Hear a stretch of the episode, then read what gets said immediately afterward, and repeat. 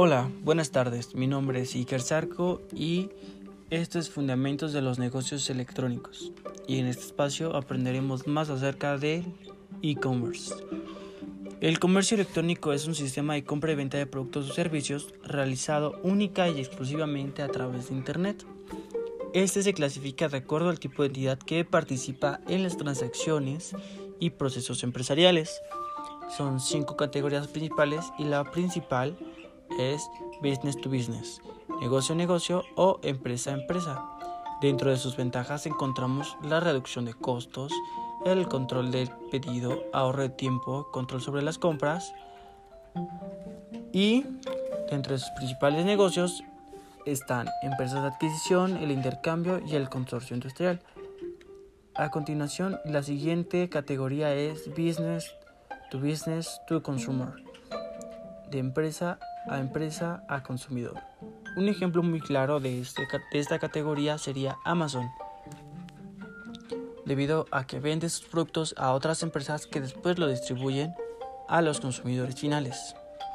Dentro de sus ventajas podemos encontrar que completa una cadena de valor en un solo movimiento y tienen beneficios según el volumen que se consuma. La siguiente es Business to Consumer, negocio a consumidores individuales. Dentro de sus ventajas están el tiempo y el lugar diferenciados, ofertas y precios actualizados, comparación de precios y de calidad de productos y servicios, el menor coste de infraestructura y la interacción directa con el consumidor. Sus principales modelos de negocios son los portales, los proveedores de contenidos, los corredores de transacciones, los generadores de mercados, los proveedores de servicios y los proveedores comunitarios o comunidad virtual. La siguiente es consumer to consumer, que son consumidores que venden a otros consumidores. Dentro de sus ventajas encontramos que es una ampliación del mercado, centra la oferta y la demanda y la atención a clientes integrados en el sitio web. Estas se colocan el producto en una subasta o venta y depende del generador del mercado para proporcionar herramientas de catálogo, motor de búsqueda, forma de pago o transacción y visualización del producto. En este caso un ejemplo sería Mercado Libre. Cuando nosotros ofrecemos un producto en Mercado Libre, la empresa se encarga de todo lo anterior, que sería proporcionar herramientas de catálogo, motor de búsqueda, forma de pago, transacción y visualización del producto. A continuación es peer-to-peer, -peer, que sería comercio electrónico de igual a igual. Dentro de sus ventajas encontramos que no se requiere intermediario, se agilizan las operaciones a través de super servidores y se permite a los usuarios de Internet compartir archivos y recursos de computadora directamente sin tener que pasar a través de un servidor web central en el comercio electrónico. Después es el comercio móvil o m-commerce. Dentro de sus ventajas encontramos que permite realizar transacciones incluso de valores, la comparación de precios en tiendas, operaciones bancarias y reservaciones el uso de diapositivas digitales inalámbricas para realizar transacciones web. La otra categoría es Consumer to, Business. El consumidor que venda negocios online. Dentro de las ventajas, encontramos que permite conseguir mejores condiciones en la oferta presentada por las empresas. Realiza transacciones de negocios originadas por el consumidor final, que es quien establece las condiciones de venta a las empresas. En este caso serían los influencers que venden su imagen a las empresas para mejorar las condiciones de venta. Después tenemos Business to Employees, que son las relaciones comerciales establecidas entre las empresas, empresas y sus empleados, en donde ambas partes obtienen beneficios de la interacción.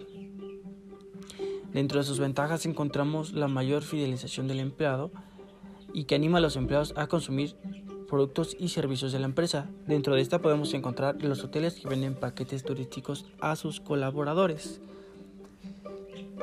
Las demás categorías son Government to Citizen, que es la interacción comercial entre el gobierno y los ciudadanos, y Government to Business, la interacción comercial entre el gobierno y las empresas, así como el Exchange to Exchange, que es la integración entre ciertos pares de sistemas informáticos por ejemplo, la conexión entre los sistemas internos de las empresas.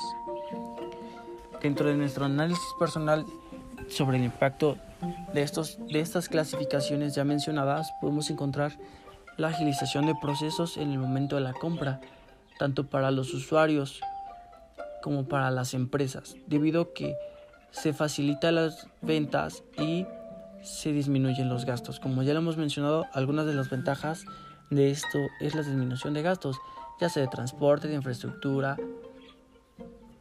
y el costo del tiempo, porque realmente el tiempo es valioso para nosotros como ciudadanos y para las empresas. Así que lo reducimos bastante. No es lo mismo que nosotros nos demos un tiempo dedicado a ir a una empresa a esperar una cita para comprar un producto, agarrar nuestro celular y buscarlo en los sitios web. Es importante recalcar nos facilita todo. De verdad, hoy en día el e-commerce se ha vuelto algo tan indispensable en la vida diaria y algo tan cotidiano, sobre todo con el tema de la pandemia.